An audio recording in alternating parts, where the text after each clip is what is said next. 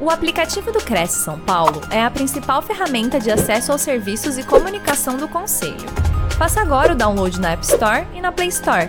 E siga nossas redes sociais no Facebook e Instagram. Olá, boa noite a todos. Bem-vindos a mais uma live produzida pelo Cresce São Paulo. O nosso convidado de hoje é o Cadu Damian. Boa noite, Cadu. Tudo bem? Como é que você está?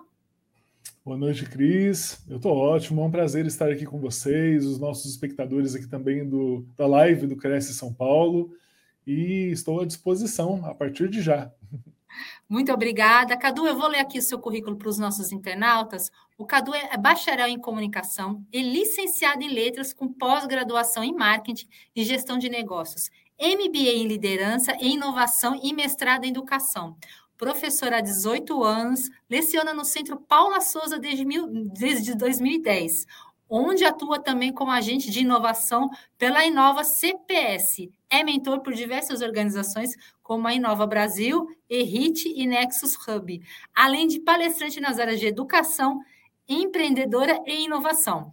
Tema da palestra: liderança e atitudes empreendedoras na área de corretagem. Cadu, Seja bem-vindo, boa palestra para você e no final a gente retoma aqui com a nossa programação.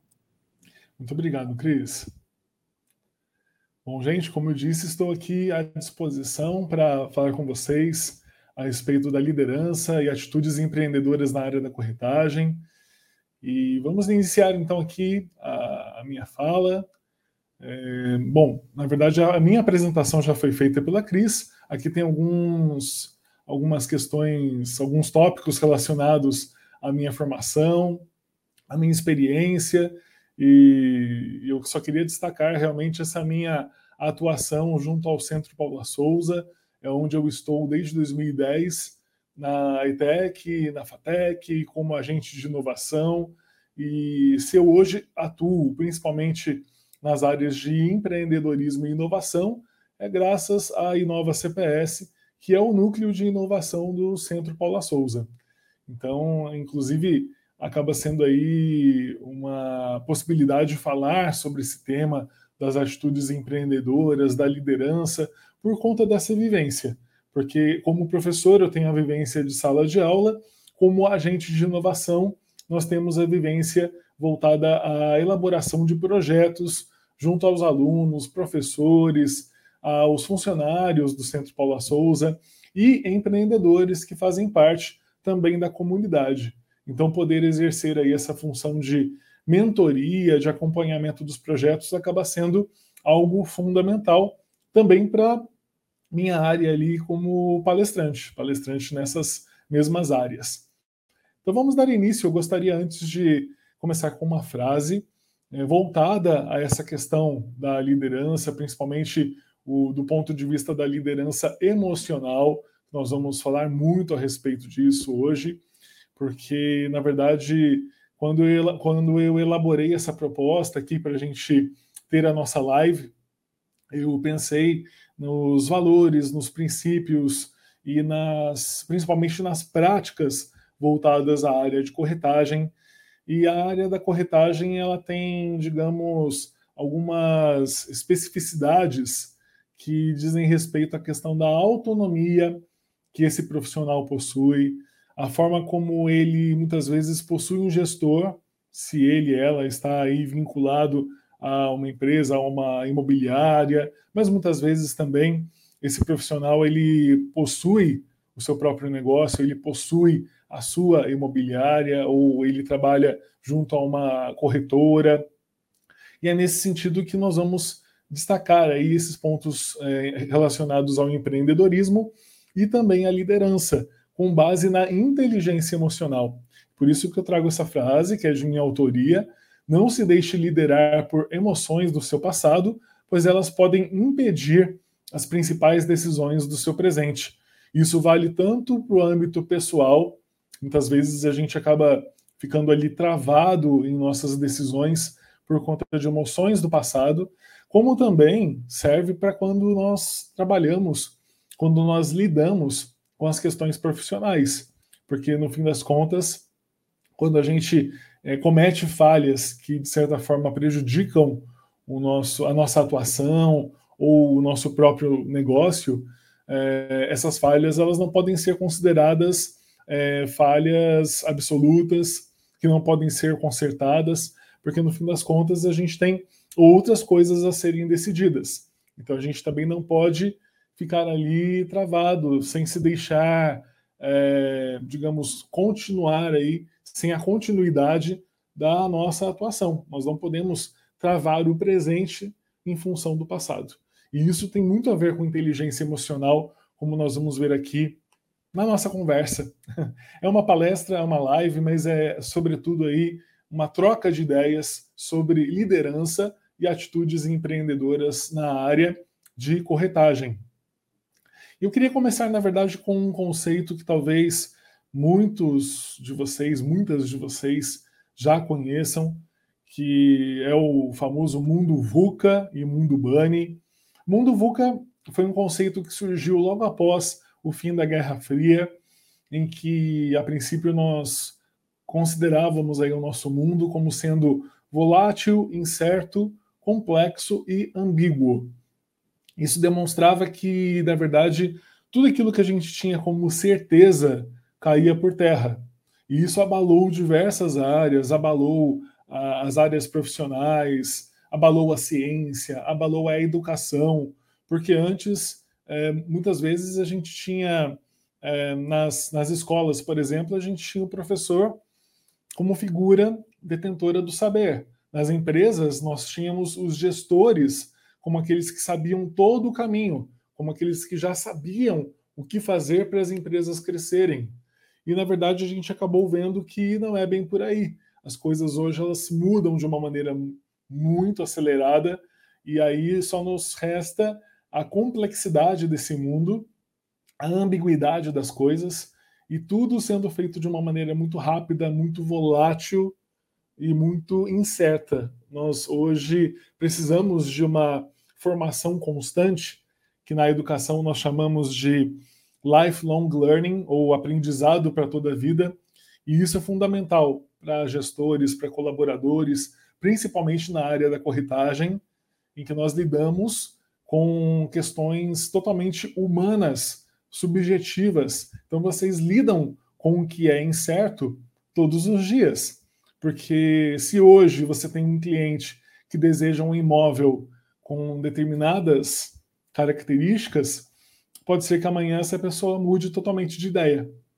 E, de repente vai lá, com, é, pensa melhor, porque normalmente a pessoa, ela na hora em que ela vê algo que desperta o desejo dela, ela tem, digamos, uma chance maior de compra. Eu acredito que vocês na prática até já saibam disso melhor do que eu. Mas muitas vezes a gente acaba não conseguindo vender na hora para a pessoa. E na maioria das vezes a pessoa vai para casa, pensa melhor, esfria a cabeça, como a gente diz, ouve a opinião de esposa, de até de, de filhos, opinião da sogra, e aí, ouvindo essas opiniões alheias, né? E não é só porque é a opinião da sogra, não, gente, mas a opinião alheia ela traz isso, ela traz essa, essa reflexão. A pessoa para e pensa: poxa, será realmente que eu tomaria a decisão certa? Será que eu estava escolhendo o imóvel certo, fazendo a escolha certa para a hora da compra? E isso tudo tende a ficar ainda mais complexo com o mundo bunny. O mundo bunny é um termo que surge, na verdade, ele foi criado é, um pouco antes da pandemia mas digamos que ele ganha força a partir, de, dois, a partir de 2020, porque o nosso contexto ele se torna totalmente frágil, ansioso, não linear e incompreensível. E é só a gente lembrar como, como estava o nosso contexto a partir de 2020, com o lockdown, com o medo da Covid, com pessoas, infelizmente, ficando doentes, internadas, assim, do dia para a noite, e realmente passando aí, acredito que todos nós passamos por momentos bem complicados, claro que uns mais do que os outros, mas todos nós sofremos com esse contexto da pandemia. E, e o contexto da pandemia traz para a gente essa sociedade que é frágil, ansiosa, não linear e incompreensível. Ou seja, agora nós temos essa questão da fragilidade. É, é muito mais fácil para uma pessoa hoje desistir daquilo que quer do que era há 20, 30 anos atrás. Então, isso é a fragilidade. A ansiedade, a gente sabe muito bem o que é ser ansioso, ansiosa, porque o Brasil é considerado, inclusive, a nação mais ansiosa do mundo. Nós nos preocupamos muito com o futuro e nós temos essa questão de é, muitas vezes ignorar o presente em função daquilo que, é, daquilo que nem aconteceu. Então nós sofremos por coisas que às vezes elas nem se tornam realidade, mas a gente sofre por elas, infelizmente. A não linearidade é como as coisas acontecem. Hoje a gente não tem uma sequência de fatos para que as coisas deem certo ou errado. Simplesmente as coisas acontecem e muitas vezes a gente tem que ter todo um improviso, todo um jogo de cintura para saber lidar com as coisas, saber lidar com principalmente com as emoções nossas e emoções alheias. E o, o, a pessoa da área de corretagem com certeza precisa saber lidar muito com as emoções alheias, por conta de fatores como eu mencionei agora há pouco. A indecisão da pessoa diante de uma possibilidade de compra de imóvel, por exemplo. E a questão de ser incompreensível, cada vez mais o ser humano se torna mais difícil de se entender. Então, para isso, a gente precisa, na verdade, analisar todas as possibilidades, lembrando que a gente não tem mais certezas desde o mundo VUCA. Então, com, com o mundo Bunny, agora que a gente não tem mais certeza nenhuma sobre, sobre as coisas. Então, assim, por mais que nós tenhamos experiência profissional, experiência em termos de formação, nós lidamos com as coisas, nós lidamos com os problemas diariamente. Essa incompreensão de mundo significa isso, que a cada dia nós temos aí a possibilidade de aprender algo novo e de lidar com novos desafios. E é a partir daí que eu faço um convite para que você, sendo aí profissional da área de corretagem, mas é claro que todo profissional, na verdade, em qualquer área hoje, ele precisa fazer isso, mas eu quero fazer um convite especial para vocês que estão aqui acompanhando pela live do Cresce São Paulo. E esse convite é que vocês mantenham a mente em desenvolvimento, a mente aberta, a famosa mente aberta, que nada mais é do que o mindset em busca de um desenvolvimento constante.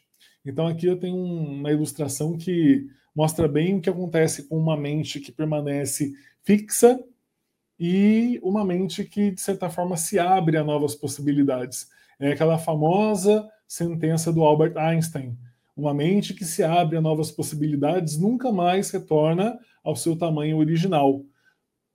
Aí, ao contrário, uma mente que nunca se abre, ela não tem a possibilidade de se desenvolver, ela fica ali fechada nos seus conceitos, nas suas ideias, mas para essa pessoa vai ser muito difícil compreender esse nosso mundo bunny.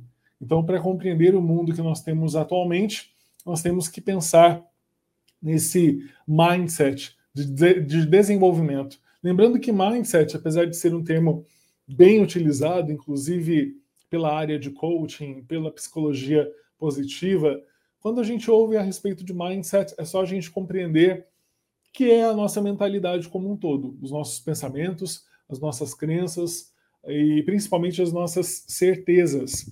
Nós temos que muitas vezes lidar com isso, lidar com essas mudanças para poder ter então o nosso desenvolvimento de uma maneira plena. Passando então para uma questão aqui bem interessante em relação à forma como nós lidamos com o nosso próprio desenvolvimento. Quando eu falo de um, um mindset fixo, eu falo de um mindset, de uma mentalidade que segue o que nós chamamos de modelo reativo. O modelo reativo é aquele que a maioria, a maioria das pessoas acaba seguindo. É quando a pessoa está numa zona de conforto, e aí entra na vida dela o desafio essa pessoa se vê forçada a lidar com esse desafio, porque senão ela perde algo, digamos, de muito valor. Por exemplo, uma pessoa que nunca lidou com um determinado desafio no seu no seu ramo profissional. quando ela tem que lidar com isso, ou ela lida ou ela perde um emprego. Então ela entra numa zona, numa área mental do medo. Lembrando que quando a gente fala essa zona, não é assim um, um local específico, mas é onde a, onde a mente se encaixa e se sente confortável ou não. Então, na zona de conforto, a nossa mente está tranquila, a gente faz tudo no automático. Quando a gente entra na zona do pânico, nós temos uma possibilidade de aprender, apesar de que normalmente a gente não acredita que pode fazer, que pode encarar aquele desafio. A gente muitas vezes quer desistir e é, é aí que a gente acaba desistindo. Então, muitas vezes a gente acaba tendo aí esse medo da mudança. E, e na verdade, assim, é, é algo que para a gente acaba sendo tão complicado, né? Muitas vezes entender por que o outro desistiu tão fácil daquela oportunidade. Eu, como professor, eu me questiono até hoje, por exemplo, por que, que tantos alunos, quando chegam, por exemplo, no último ano do ensino médio ou no último ano de faculdade, por que, que eles desistem? Por conta da zona do medo, a zona do pânico. Entra um desafio que normalmente é o desafio do TCC ou o desafio do TG, que é o trabalho de graduação. No caso das FATECs, a gente tem esses nomes, né? Na, na ETEC é TCC e na FATEC TG, trabalho de graduação. Entra esse desafio e a pessoa simplesmente fala: Ah, isso daí eu não consigo fazer, entra no pânico e volta, porque prefere continuar ali na zona de conforto. Mas também a pessoa não reage. É, apesar do estresse, quando a gente entra na zona de reação, a gente espera, a gente experimenta, desculpa, a gente experimenta novas possibilidades. A gente começa a correr atrás daquilo que nós não realizamos antes, porque a gente começa a pensar, poxa, é, esse TCC, esse TG, ele não é tão difícil de realizar. Poxa, esse, essa solicitação aqui desse cliente não é uma coisa tão complexa. Eu consigo fazer, eu consigo correr atrás para essa pessoa. E aí, da zona de reação, quando a pessoa persiste, ela chega na zona de superação, que quando normalmente ela consegue resolver aquele problema, por mais complexo que seja, e aí ela chega no seu crescimento. Então, normalmente as pessoas aprendem dessa forma. Se vocês quiserem um exemplo bem bacana do modelo reativo, eu não trouxe o vídeo porque fiquei com medo de atrasar aqui um pouco aqui a, a, a nossa live, mas depois vocês, por favor, procurem no YouTube um vídeo, é só digitar Will Smith paraquedas. E aí vocês vão ouvir uma história do ator Will Smith. Ele, não sei se vocês já conhecem, mas é uma experiência dele quando ele pulou de paraquedas numa viagem que ele fez com os amigos para Dubai. E básico, né? Pular de paraquedas em Dubai. E aí, no caso, ele teve essa experiência e ele conta como foi. Então, é uma, é uma experiência que você vai vendo ele passar por esse modelo reativo a cada etapa. Você vê que ele estava numa zona de conforto, depois ele vai, ele vai para uma zona do medo, aí ele tem uma determinada reação que leva ele à superação e ao crescimento. Depois, conforme vocês forem assistindo, isso fica mais nítido para vocês mas normalmente as pessoas reagem a um desafio dessa forma. É essa a sequência que a maioria acaba tendo. Só que é, todo mundo, na verdade, de certa forma, passa pelo modelo reativo. Só que ou a pessoa continua fazendo as coisas no modelo reativo, ou ela tem a possibilidade de ir para o modelo antifrágil. Lembra que eu falei que o mundo Bunny tem a questão da fragilidade humana, que está cada vez mais forte, mais latente. Então, o modelo antifrágil é uma maneira da gente evitar essa fragilidade. A fragilidade não tem nada a ver com a parte de emoções ou a parte de sensibilidade. Mas quando nós somos antifrágeis, nós temos uma resistência maior à desistência. então, é resistir diante dos obstáculos, diante das dificuldades, porque nós transformamos a nossa zona de conforto em uma zona da curiosidade, nós já não temos mais a zona nem do pânico, nem a zona da reação, porque a gente transforma isso numa zona de preparação, de aprendizado constante. Nós sempre enxergamos nas oportunidades, eh, essas oportunidades nos trazem formas de aprender, são formas de aprendizado constante. Então o desafio ele é superado todos os dias. E aí nós já temos de forma mais próxima a zona de superação, que é aquela zona que faz com que o ser humano cresça, se desenvolva. E isso traz para a gente um determinado resultado, que é um resultado de crescimento constante, um resultado em que nós alcançamos nossos objetivos, e com isso nós estamos sempre trabalhando a validação, a verificação e a melhoria. Então, a partir do momento em que você adota para sua vida um modelo antifrágil, trabalhando isso na, de forma de forma eh, de forma a liderar, não só ser líder no sentido de gestor de uma equipe, mas ser líder de ser gestor, gestora da sua vida. Porque quando nós falamos de liderança emocional, é você ser líder das suas emoções a ponto de você conseguir adotar um modelo antifrágil para sua vida e trabalhar sempre essa, esse aprendizado constante. Sair da zona da curiosidade para poder ter uma preparação para a superação e nessa superação você ter a validação, a verificação e a melhoria de todas as suas ações, de todas as suas experiências.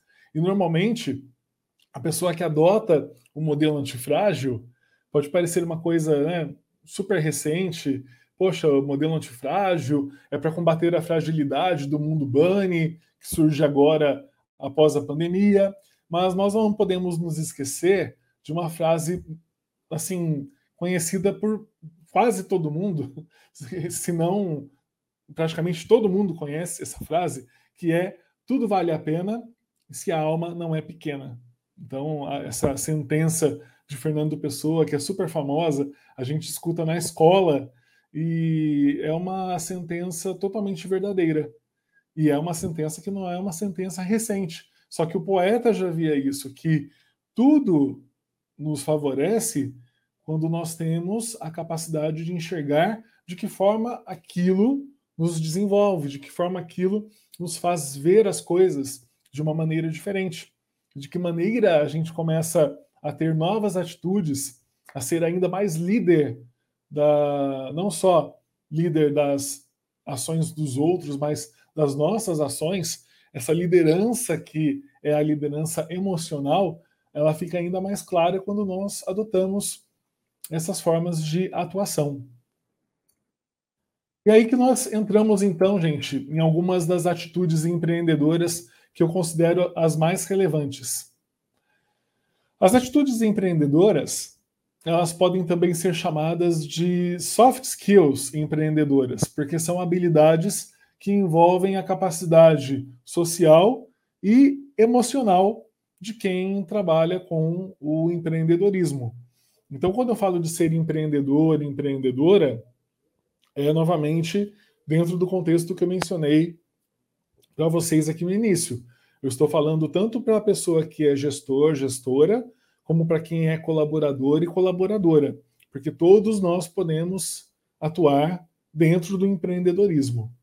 Então, a partir do momento em que nós adotamos na nossa vida essas soft skills empreendedoras, que são as atitudes empreendedoras, nós notamos aí a diferença nas nossas vidas, a forma pela qual nós realizamos as coisas e a forma pela qual nós temos aí a obtenção de resultados. São resultados totalmente diferenciados daquelas pessoas que simplesmente fazem o básico, fazem aquilo que está sempre ao alcance delas.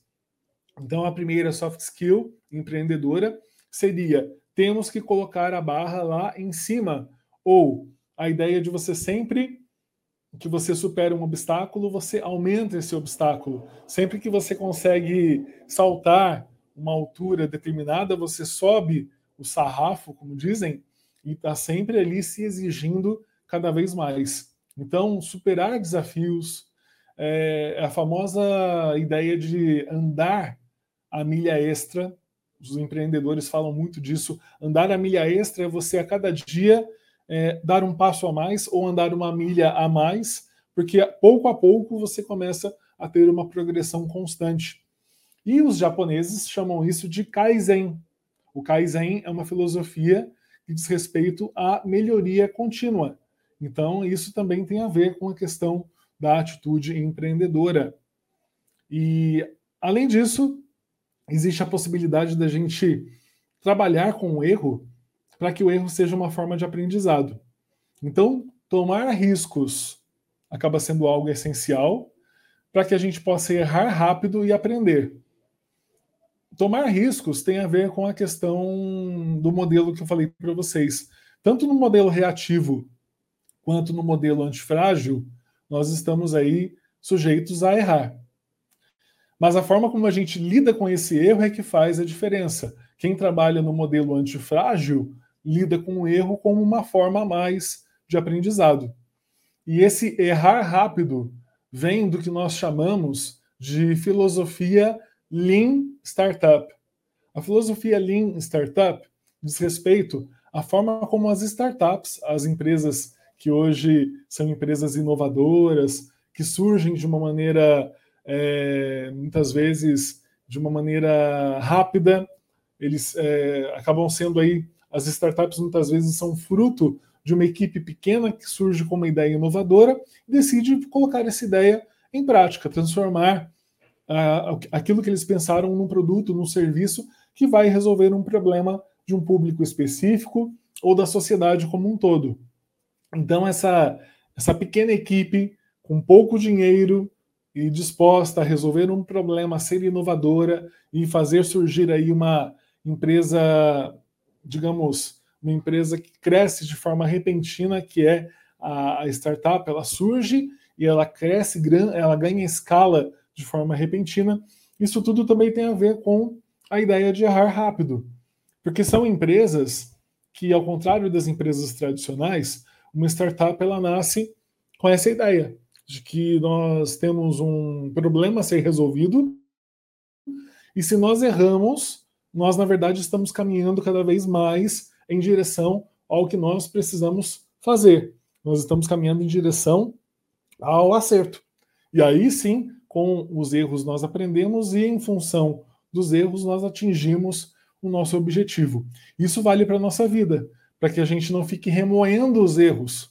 Por mais graves que eles sejam, o que a gente precisa fazer é corrigir, esse, corrigir esses erros o quanto antes para que a gente possa então retomar a nossa prática, voltar àquilo que a gente realmente gostaria, queria fazer. Para isso a gente tem que ser obcecado, obcecada por resultados. Não no sentido de só pensar nos resultados, mas a gente precisa pensar em formas de estar sempre controlando aquilo que nós realizamos. Então, porque se você, de certa forma, não analisa as suas ações, você não sabe o que você fez que resultou em algo errado ou não. O que você fez que resultou em algo certo. Então, essa ideia de analisar, de estar atento, atenta aos resultados, diz respeito a você ter controle da situação. Porque muitas vezes, ter controle da situação ou não diz respeito até a uma questão de vida ou morte, como a gente tem aqui na nossa imagem. Então, esse controle, essa preocupação, ela precisa existir, é, não é o nosso foco, a gente não precisa ter o foco só nos resultados, porque senão a gente volta àquela ideia de que, ah, se eu não alcanço os resultados, é porque eu erro, e se eu erro é porque eu não consigo fazer. Então eu assumo o erro como um peso. Não é isso, é você trabalhar o erro em função dos resultados que você deseja alcançar. Então, é isso, na verdade, é ter essa atenção é, para que a gente possa chegar no objetivo desejado. Além disso, temos como atitude empreendedora algo que é, é, comentado aí há décadas, todo mundo fala a respeito da importância do trabalho em equipe. mas muitas vezes a gente não sabe reconhecer a real intenção, o real valor de um trabalho em equipe. Porque, no fim das contas, muitas vezes nas empresas a gente estimula o trabalho em equipe, mas o próprio gestor, a própria gestora, estimula também uma certa competitividade. Como se, no fim das contas, só o trabalho individual é que valesse a pena. Quando, na verdade, é o trabalho em conjunto que deve ser valorizado. Aqui, quando a gente tem, por exemplo, uma prova de ciclismo, é comum que as equipes tenham um revezamento entre os atletas para que durante a prova aquele que está à frente ele assuma uma, digamos, um choque, um confronto direto com a resistência do ar. É ele que quebra o atrito, é ele que facilita a movimentação dos outros dois, dos outros três que estão atrás dele. E aí, quando ele assume essa quebra da resistência do ar, os outros dois estão poupando energia. Aí, depois de um tempo, o segundo assume a liderança e assim eles continuam. Aí, no caso, o, o líder está poupando energia e quem está em terceiro também está lá poupando energia já há um bom tempo. E aí eles ficam nessa troca, porque normalmente o, aquele que está por último é, ele acaba sendo, digamos, poupado para a linha de chegada. Porque no final, quando está ali na reta da linha de chegada, o último ele sai e acaba aproveitando ali toda aquela aquela resistência menor que ele teve do ar, ele poupou energia para poder então pedalar ali em velocidade máxima e cruzar a linha de chegada. O que, que isso representa? Representa o fato de que a equipe ela trabalha em conjunto, visando não assim o esforço individual, mas visando também o resultado daquele esforço, porque não adianta nada ter ali o líder de equipe se esforçando, sendo que depois os outros membros da equipe não cumprem o seu papel. E aí a gente tem que ter também o resultado. Então, assim, esse resultado que é garantido por uma pessoa que foi, digamos, poupada, é um resultado que, na verdade, é um resultado da equipe. A equipe tem que usufruir dessa conquista e não apenas a pessoa que cruzou a linha de chegada. Então é nisso que nós temos de pensar quando a gente efetiva o trabalho em equipe nas empresas.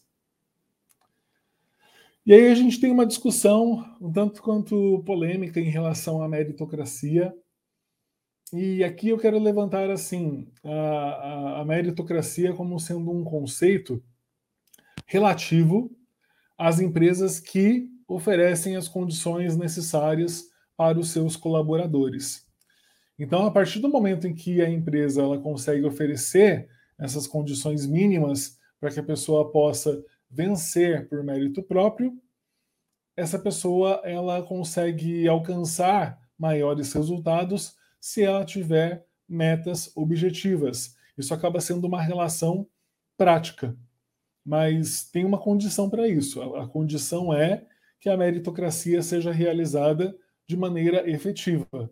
A empresa, a instituição na qual essa pessoa atua, ela tem que oferecer aí as condições mínimas para que haja então essa possibilidade de desenvolvimento por meio de metas objetivas, é, aquelas que vão, digamos, conduzir a pessoa a um resultado rápido e eficaz. Fazer com que a pessoa trace ali um caminho que vai fazer com que ela atinja uh, os pontos necessários para o crescimento da empresa e dela mesma de uma maneira cada vez mais rápida. Inovar e se reinventar é necessário, então a inovação, a transformação, a transformação do colaborador, a transformação do ambiente de trabalho, isso se faz cada vez mais necessário para quê?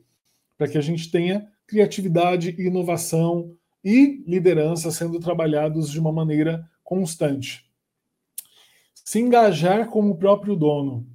Isso muitas vezes acaba até soando como a questão da meritocracia. As pessoas acham injusto é, o esforço que ela exerce, sendo que muitas vezes ela não se vê como sendo alguém reconhecido, reconhecida na empresa. Mas eu digo uma coisa para vocês: os resultados eles vêm mais rápido para quem veste a camisa da empresa, do que para aquela pessoa que está sempre, de certa forma, se colocando ali a parte das ações necessárias, a parte das responsabilidades e a parte da própria cultura da empresa. Normalmente a liderança tem a ver com isso. O líder ele tem que dar o exemplo. Então, a partir do momento em que você tem um líder que está engajado, que dá o exemplo aos colaboradores, você também, de certa forma, se vê motivado, motivada a se engajar naquela empresa, como se você fosse o dono, a dona daquele estabelecimento. E aí você tem mais uma atitude empreendedora, porque você começa a atuar em benefício do crescimento constante do local em que você trabalha, porque você sabe que se a empresa cresce, se você vê ali os objetivos sendo alcançados, você também tem oportunidades cada vez maiores de crescimento e de desenvolvimento. E aí a gente entra na questão do propósito, porque vestir a camisa da empresa tem a ver também com o seu propósito. Se você tem um propósito de crescimento, de fazer com que as coisas ao seu redor tenham um devido sucesso, com certeza você acaba transformando essa questão de ter a atitude empreendedora como um propósito seu.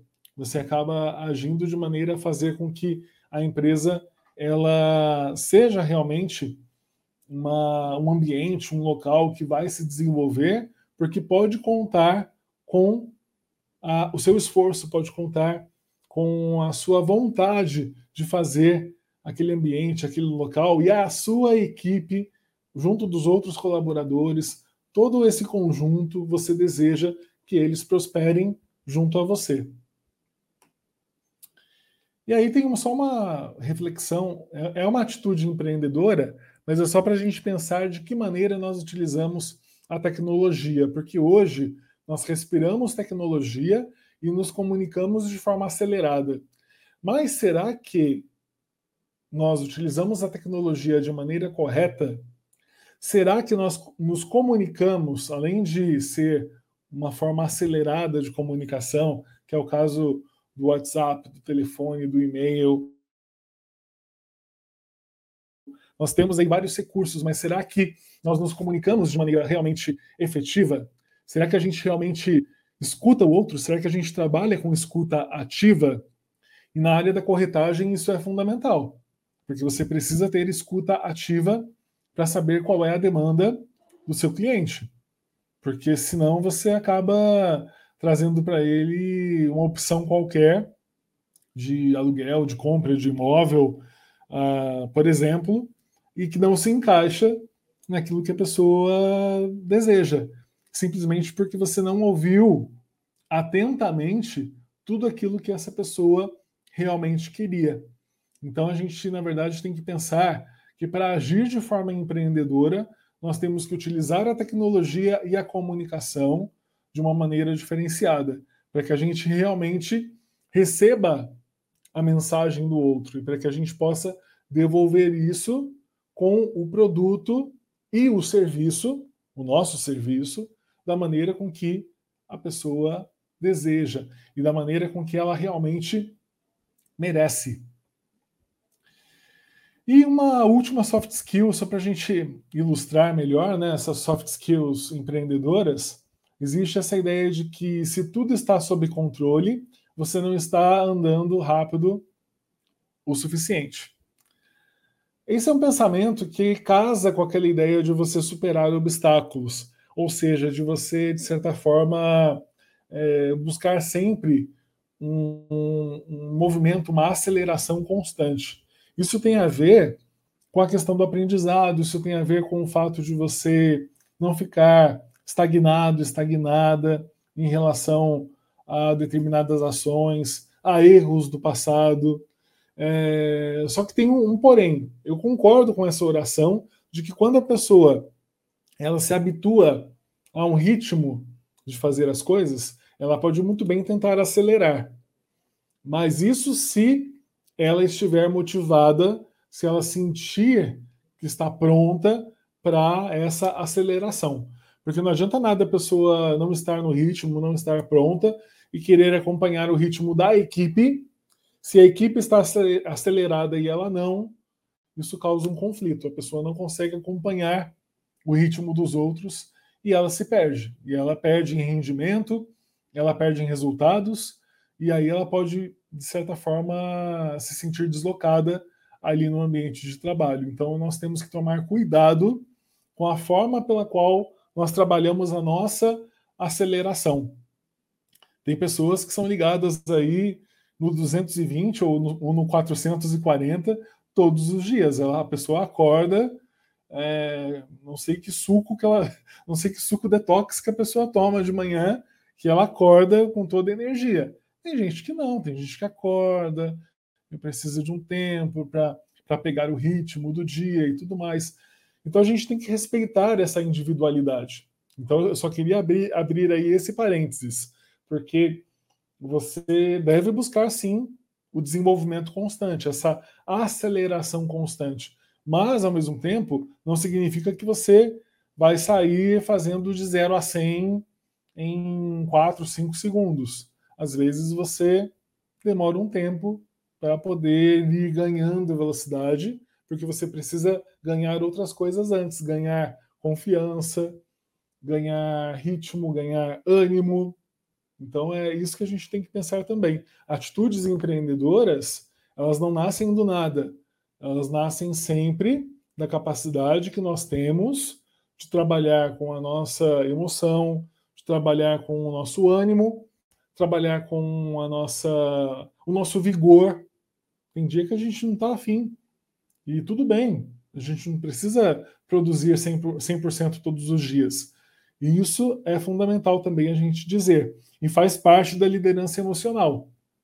Diante de um mundo em que as pessoas, de certa forma, pregam que a gente tem que ser aí 100% todos os dias, não é bem por aí. Eu falei a respeito de você se engajar num negócio alheio como se fosse o dono, falei a respeito da meritocracia, dos objetivos, das metas, de errar rápido, aprender rápido, mas ainda assim, a liderança emocional ela vem para que a gente possa ser líder de nós mesmos. Então, eu controlo também a minha necessidade, ou seja, eu sei o prazo que eu tenho para lidar com certas emoções, eu sei o prazo que eu tenho para lidar com certas, é, com certas realizações. Bom, e aí eu tenho algumas questões relacionadas às competências socioemocionais. Eu só queria mencionar para vocês quais são essas competências socioemocionais, porque elas estão, na verdade, ligadas às soft skills empreendedoras. Você, para ser empreendedor e empreendedora, você tem que lidar, por exemplo, com a empatia, compreender eh, os sentimentos, as emoções, em relação ao que o outro sente. Você tem que saber lidar com a felicidade, tem que saber que a felicidade não é algo constante, mas são altos e baixos. A felicidade, a felicidade nada mais é do que aquele momento de realização que você tem diante de um desafio. Então, como a nossa vida é uma montanha russa, esses picos de realização, de alegria, eles devem ser valorizados para que a gente tenha sempre uma motivação, um motivo para agir. É claro que respeitando seus pensamentos, suas atitudes, seus valores, mas a felicidade ela tem que estar presente.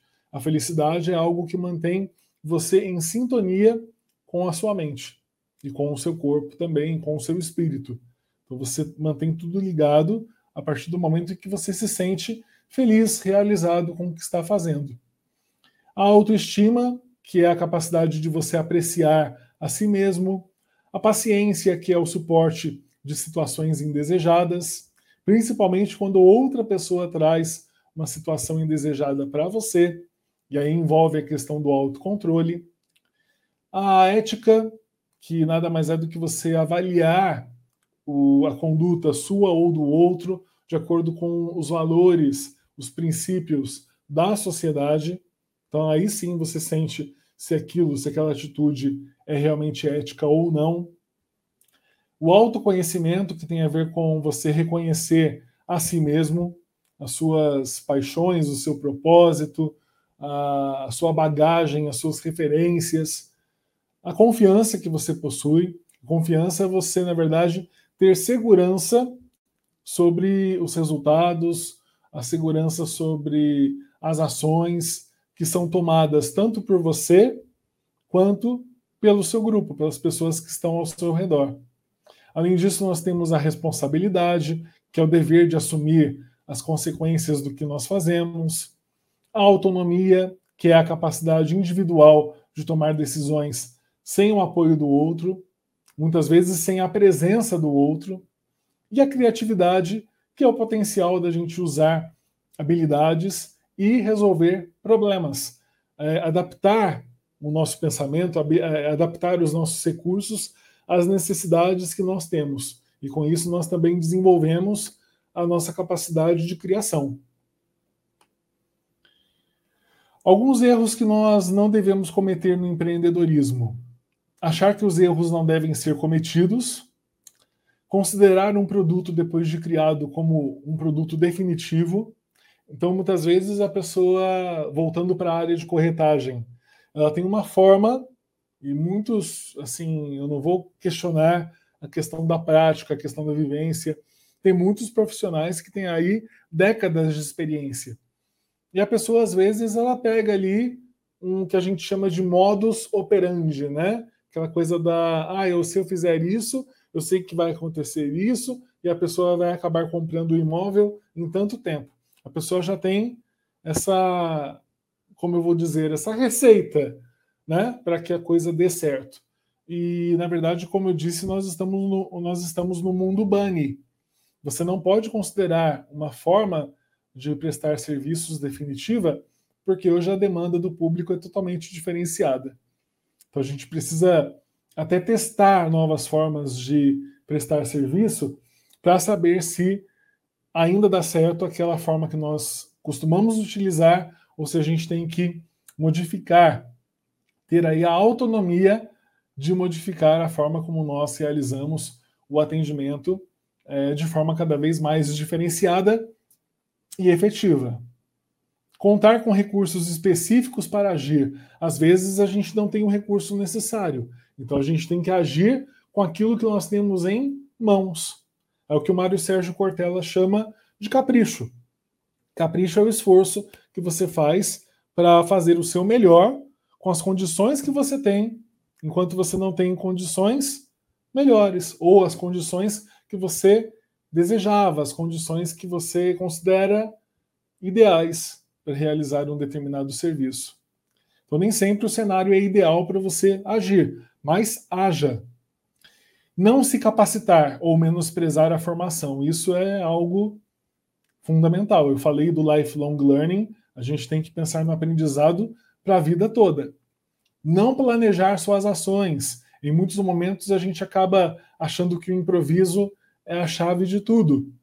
E na verdade o planejamento, como a gente viu lá na terceira soft skill empreendedora, o planejamento ele pode até salvar vidas, porque a gente precisa ter um controle, mesmo que não seja um controle absoluto, mas a gente precisa ter a noção dos resultados que nós vamos obter. E desistir por causa, da, por causa das falhas, por causa dos erros, também é algo que a gente não deve fazer. Foi o que a gente viu na Soft Skill 2 é errar, aprender com o erro e tentar corrigir aquele erro o mais rápido possível para que a gente não se deixe abater por ele. E aí a gente tem a definição de inteligência emocional, que eu queria passar rapidinho por ela, para a gente poder abranger aí os conceitos finais da nossa live.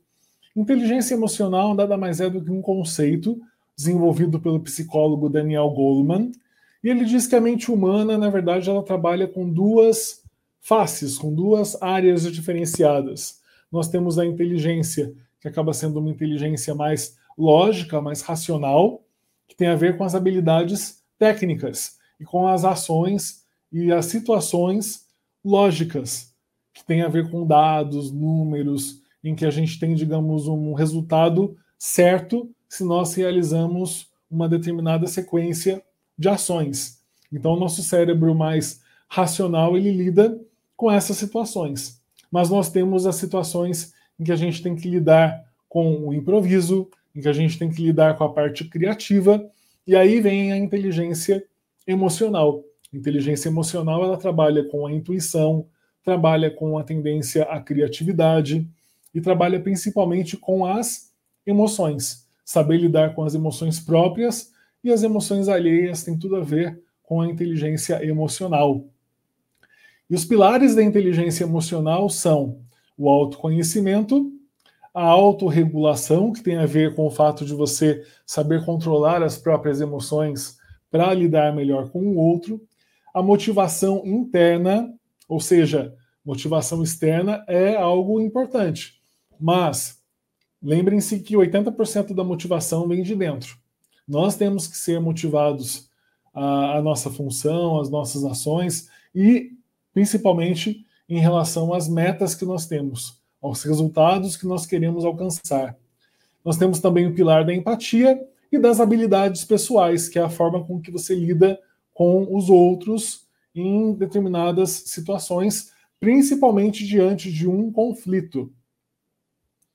E aí, só para mencionar o autoconhecimento, eu já falei sobre ele, mas o autoconhecimento ele envolve as suas principais realizações, as suas paixões, a sua força, que a força nada mais é do que aquilo que te move em relação a uma determinada paixão, em relação a um determinado propósito, o repertório, que é uh, tudo aquilo que você aprendeu na sua vida, as referências, as pessoas, os lugares onde você aprendeu, com quem você aprendeu as coisas no seu repertório, e o propósito que nós já mencionamos o que é, que é aquilo que te move, aquilo que te faz agir, por mais que você ache que não é capaz, que não tem mais motivação. E aqui nós temos uma reunião de algumas uh, de, alguma, de alguns estados emocionais que a gente muitas vezes é, vê aí as pessoas tendo, né? E que a gente vê que os estados emocionais eles acabam sendo resultado muitas vezes de um descontrole é, um descontrole em termos de, de saber qual o resultado desejado, saber de que forma lidar com a emoção, é, preocupação com o futuro que gera ansiedade, é, muitas vezes a falta de autoconfiança que gera o tédio, a apatia. Então, são esses resultados que muitas vezes a gente ou ignora ou a gente, de certa forma, acaba tendo aí uma supervalorização a gente muitas vezes supervaloriza a preocupação, a ansiedade, sendo que, na verdade, nós deveríamos buscar os, os sentimentos relacionados ao relaxamento, ao controle e ao flow. Principalmente o flow, porque o flow é o estado de fluxo, em que você está focado, é, em que você é, se encontra feliz, realizado, porque você está num estado constante de aprendizado.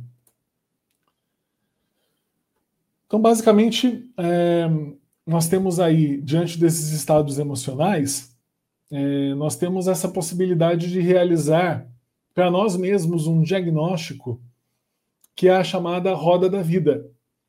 A roda da vida nada mais é do que você analisar os aspectos da sua vida e o nível que você acredita que possui em termos de qualidade de vida, em termos de questões pessoais, de relacionamento e questões pessoais. Então, quando você analisa o nível de cada item, e a roda da vida, gente, é facilmente encontrada na internet, tá bom? Esse modelo é o modelo mais básico que tem. Tem modelos que são mais interessantes, preenchidos por cor, que acaba sendo bem visual, bem interessante.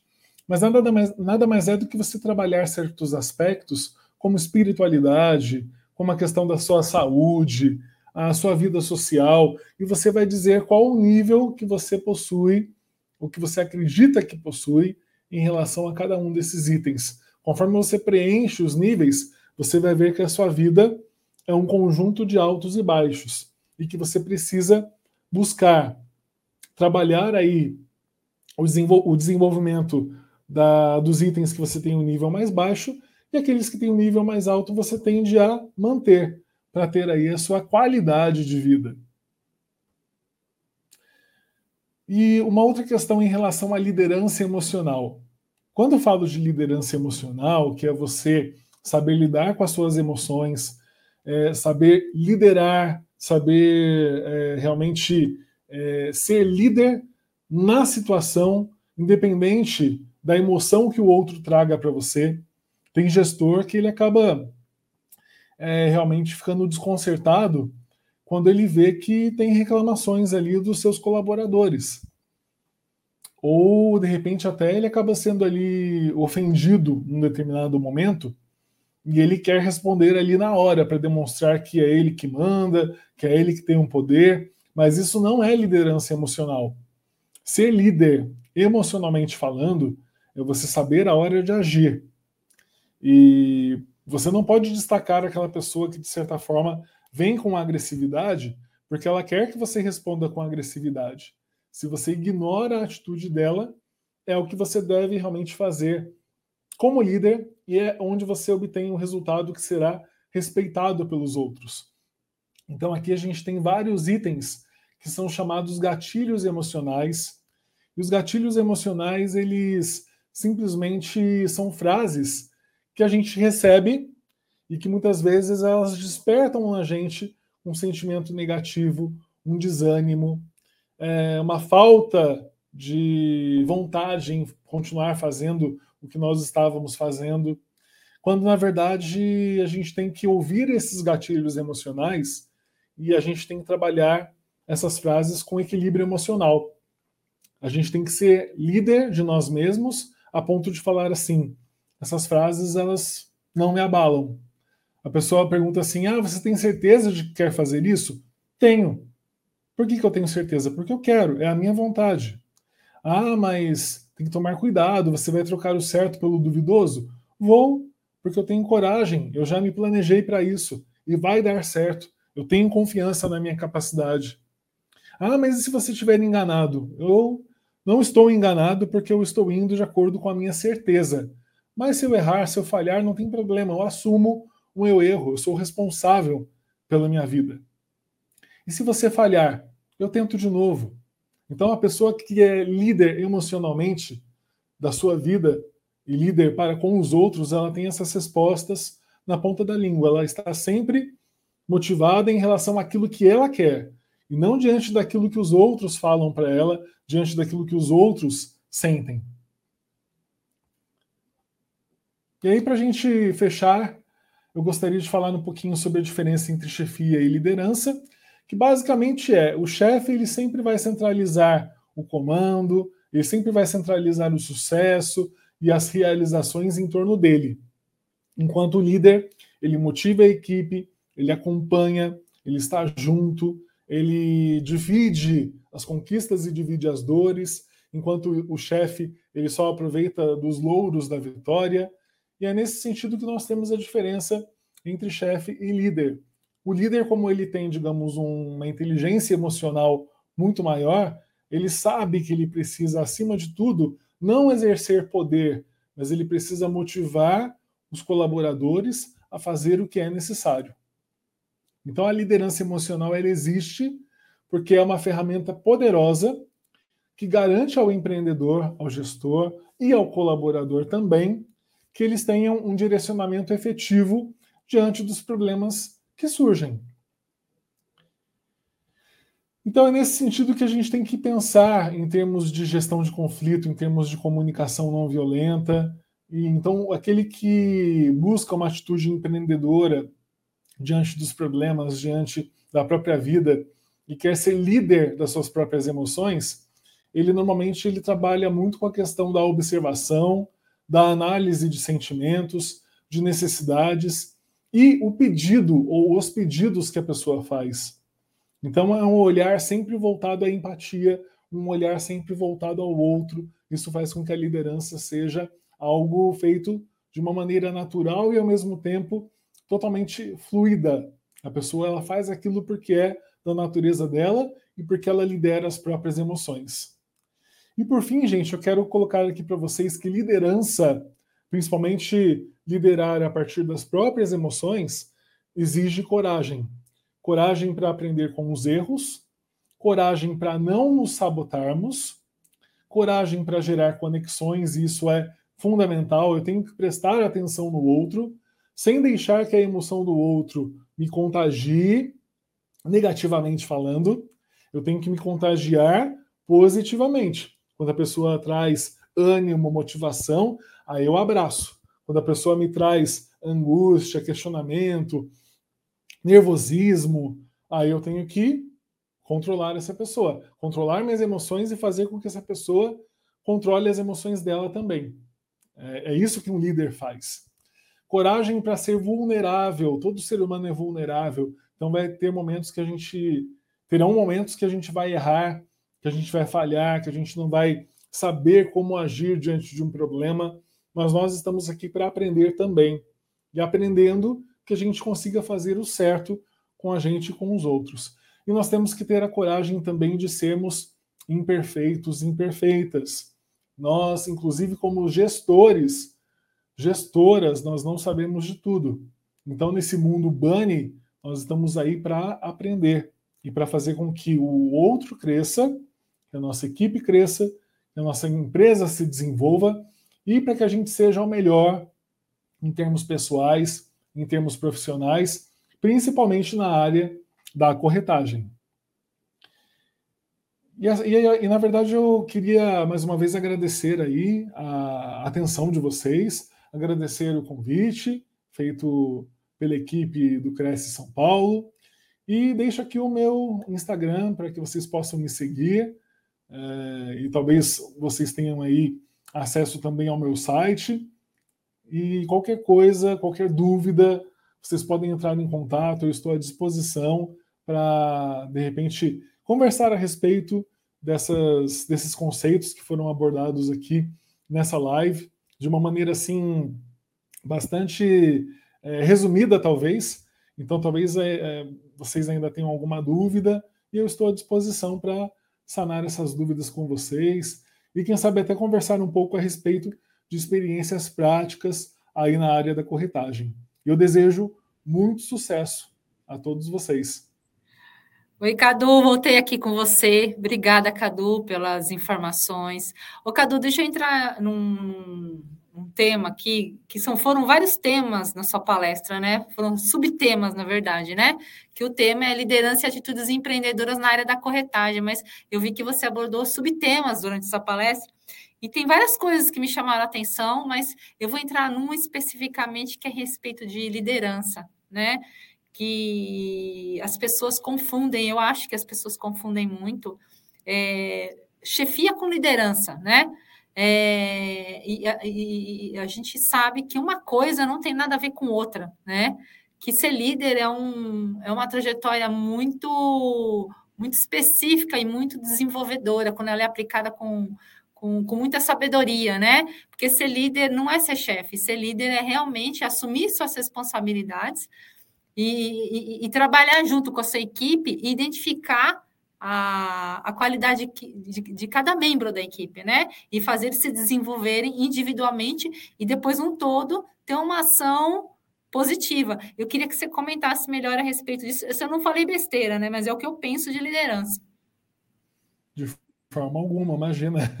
Na verdade, eh, essa questão de eu ter abordado vários subtemas uhum. é, para fazer, fazer realmente o vínculo com essas duas áreas, que é a ah. liderança e a atitude empreendedora, sendo que, na verdade, o líder ele se caracteriza por ter também as atitudes empreendedoras. Ele tem Sim. que saber, ele tem que saber lidar com aquelas soft skills empreendedoras, porque ele tem que saber lidar com o erro, ele tem que fazer Sim. planejamento, ele tem que, de certa forma, é, exigir não só mais da equipe, mas ele tem que exigir mais dele. Dele.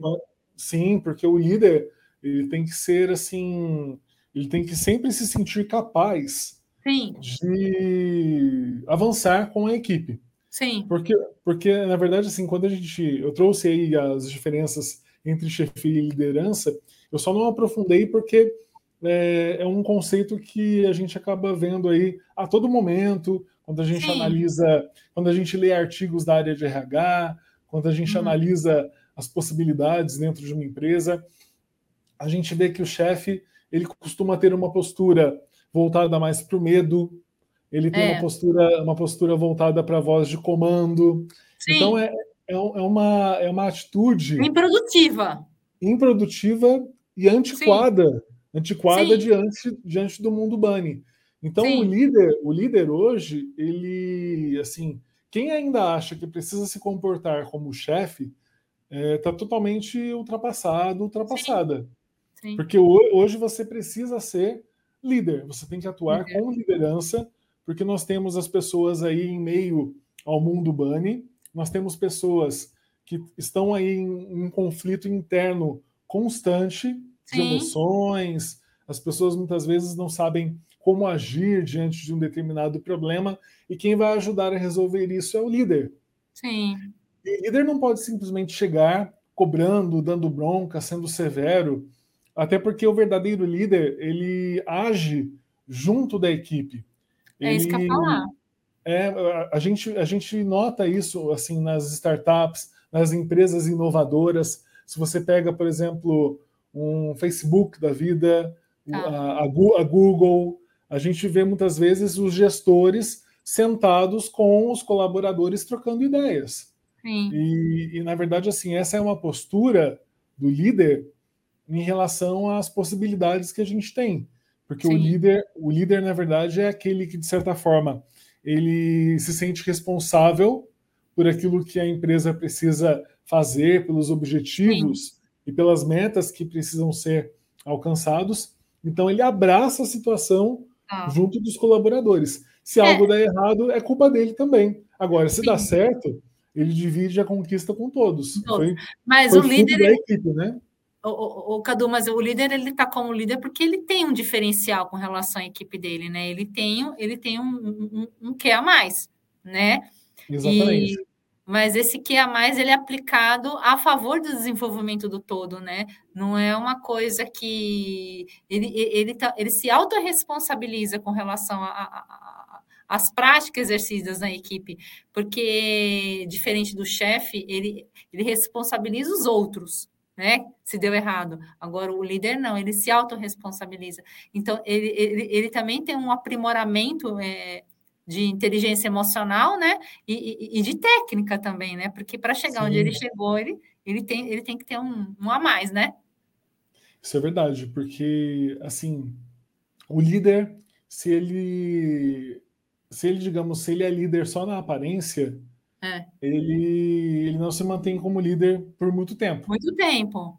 O líder ele tem que ter atitudes e o líder ele tem, o líder tem que ter sobretudo inteligência emocional. Daí que vem Exatamente. a ideia da liderança emocional. A liderança emocional. emocional é você ser líder trabalhando em cima das emoções próprias e dos Sim. outros para que você conduza os conflitos, para que você conduza os problemas da melhor forma.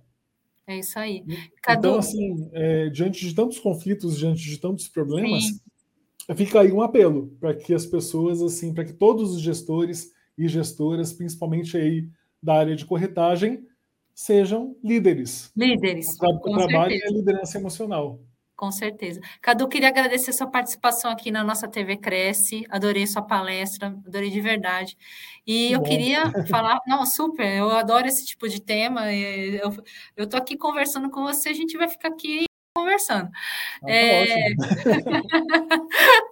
eu queria também é, pedir para você se há possibilidades de você participar de novos, de novos debates com a gente, programas e, e novas apresentações, porque realmente foi bastante bacana. Não, com certeza. E assim, é, você até brincou da gente ficar conversando até tarde, mas não uhum. tem problema, mas não tem problema nenhum, porque eu acabo dormindo assim um pouco mais tarde.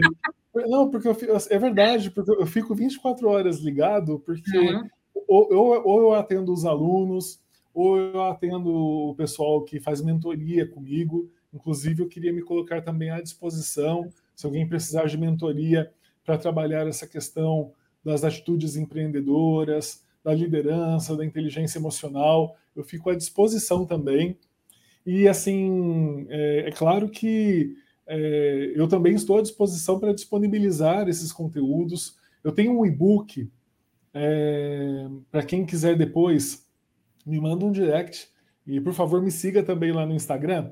Mas me manda um direct e pede lá o e-book. Eu tenho um e-book que ele é totalmente voltado para essa área de liderança emocional. Posso, ah. mandar, posso mandar também com o maior prazer. Bom. E fico, fico à disposição para poder é, trazer aí novos conteúdos. Para quem quiser depois me pedir indicações de livros e até de, de filmes, de documentários que abordem melhor essas situações voltadas para a liderança, eu estou à disposição. Tá bom, Cadu, muito obrigada, viu? E aí eu vou pedir também o e-book para mim, que eu fiquei bastante interessada. Obrigada, beijo para você. Eu que e... agradeço mais uma vez, foi um prazer, viu? Igualmente. Beijo, tchau, tchau. Tudo de bom. Um beijo, obrigado, pessoal, até mais.